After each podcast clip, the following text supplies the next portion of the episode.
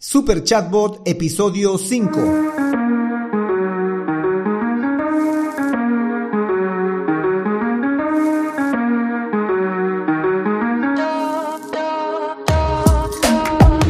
bienvenidos un día más a todas y todos los chatbot users de este podcast. Podcast en el que hablaremos del universo de los chatbots y sus poderes en internet y redes sociales. Además de las novedades, funciones, estrategias, tips de estas pequeñas bestias robotizadas con la que algunos nos ganamos la vida y con la que otros se hacen la vida más fácil.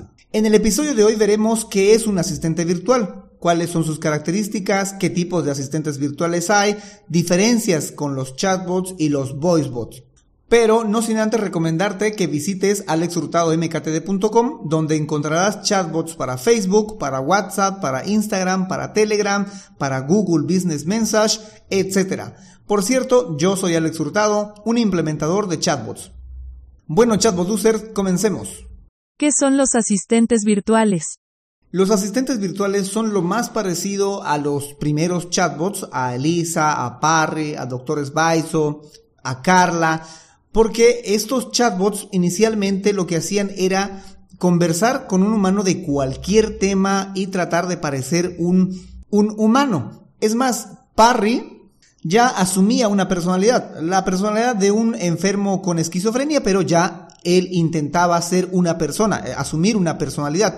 O Carla que intentaba ser una psicóloga virtual, o el doctor Sbaiso que intentaba también ser un psicólogo un terapeuta. Es decir, estos chatbots como el Dr. Sbaiso o Haberwalkie o Elisa intentaban de alguna manera ayudar a los seres humanos. Eh, Parry intentaba que comprendamos cómo es ser un esquizofrénico, un enfermo con esquizofrenia. Eh, Elisa simulaba ser un psicólogo al igual que Carla o el doctor Sbaiso, estos intentaban de alguna manera colaborar a los seres humanos y los asistentes virtuales hacen una cosa muy similar. Nada más que los asistentes virtuales ya vienen con una conexión a Internet, además del hecho de que viene cargado con inteligencia artificial, machine learning, procesamiento de lenguaje natural, etcétera. Pero lo esencial de los asistentes virtuales es que buscan satisfacer las necesidades del usuario, no propiamente de la empresa que los creó o que los implementó, sino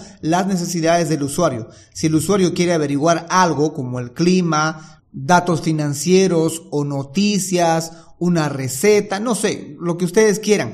El asistente virtual busca en Internet esa información o la información que el mismo usuario le entregó para satisfacer esta necesidad de información. Estos asistentes virtuales están a la orden del día. Los tenemos en nuestros teléfonos y en nuestras computadoras, tales como Siri, Alexa, Google Assistant, Cortana, son asistentes virtuales que lo que buscan es satisfacer las necesidades de información del usuario y no tanto de la empresa que los implementó. Incluso muchos de estos asistentes virtuales ya se conectan al Internet de las cosas logrando apagar luces, encender aparatos o apagar aparatos a solicitud o sugerencia nuestra. Estos asistentes virtuales incluso pueden hacernos recomendaciones o pueden automatizar ciertas tareas que nosotros realizamos debido a que nosotros mismos podemos programarlos o enseñarles a hacer estas tareas, a realizar estas tareas. Cosas como reservaciones, recordatorios o recomendaciones. Esto ya rayando incluso lo que es Jarvis, eh, la inteligencia artificial que tenía Iron Man. Pero no están tan lejos los, los, los asistentes virtuales de hoy en día. Lo que sí están a nuestra disposición en la computadora o en el celular y podemos interactuar con ellos en cualquier momento, bien sea por texto, pero más por voz. Tipos de asistentes virtuales. He buscado en internet, pero no, no he pillado, no hay una tipología de asistentes virtuales. Sí, hay veces se confunde el término de asistente virtual con los asistentes virtuales humanos, es decir, personas multifacéticas que colaboran a empresas en determinadas tareas, pero a distancia, es decir, a través de Internet. Pero bajo el concepto que estamos manejando aquí en este podcast, lo que son los asistentes virtuales, no hay tipos de asistentes virtuales. Lo que sí hay son empresas que sí han destacado por sus asistentes virtuales. Ya sea que lo hayan creado para sus propios dispositivos o hayan creado un dispositivo para ese asistente virtual. En el caso, por ejemplo, de Alexa, que es un asistente virtual de Amazon, está vinculado a un dispositivo llamado Echo, unos altavoces llamados Echo, los Echo de Amazon. O el de Siri, que se trata de un asistente virtual de Apple, que está incorporado en sus dispositivos. El iPhone, el iPad, las computadoras Mac, las MacBook, etc. También tenemos a Google Now o Google Assistant, ya no sé cómo se llama porque le andan cambiando los nombres, que puedes activar en tus dispositivos Android con solo decirle OK Google. ¿Escucharon ese sonido? Significa que ya se activó en mi teléfono Android el asistente virtual de Google. Este asistente se puede sincronizar con tus búsquedas en Google para darte mejores resultados y ofrecerte respuestas más acertadas según lo que preguntes. Y por último tenemos a Cortana, el asistente virtual de Windows.